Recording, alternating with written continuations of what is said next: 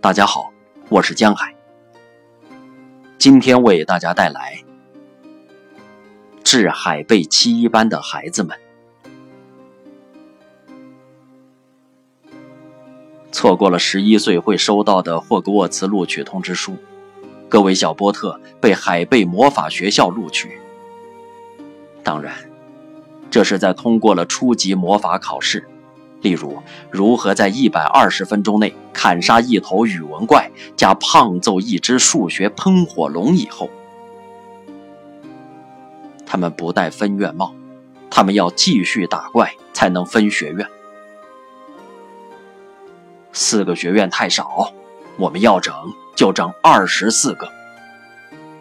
校长如是说。于是。四十个毛头小子加小姑娘，就这么被安排到了一个学院。这个班，无非只是沧桑历史中的小小一个。小波特们不知道未来如何，因为中考模还远得很。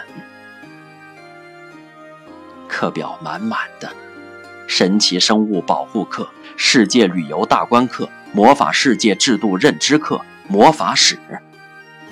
当然，还要学习最基本的计算、语言。后来还加了科学道理解释神奇现象课、炼金制药啥都学课。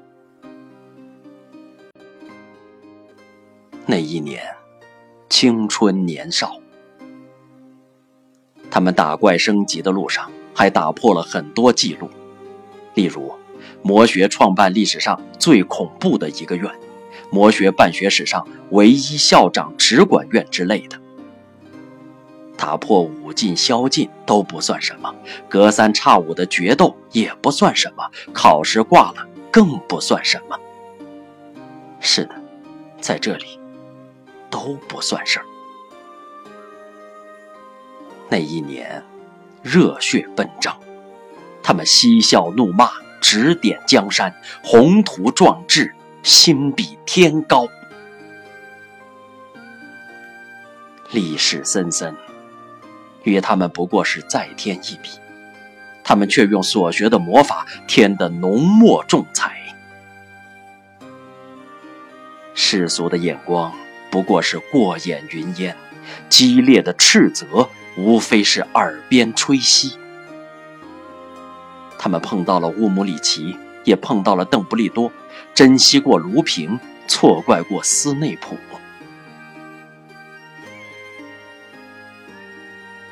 女儿一边听一边笑，虽然个头已跟我几乎一般高，依然稚嫩的脸上写满了憧憬。提前半小时开车出门，交通不是很 OK。我和女儿说：“这个时段的这些车里。”百分之八十都是来送海贝的学生的吧？女儿同意，并且补充道：“还有旁边那些公交车里，我看到好多穿校服的学哥学姐了。”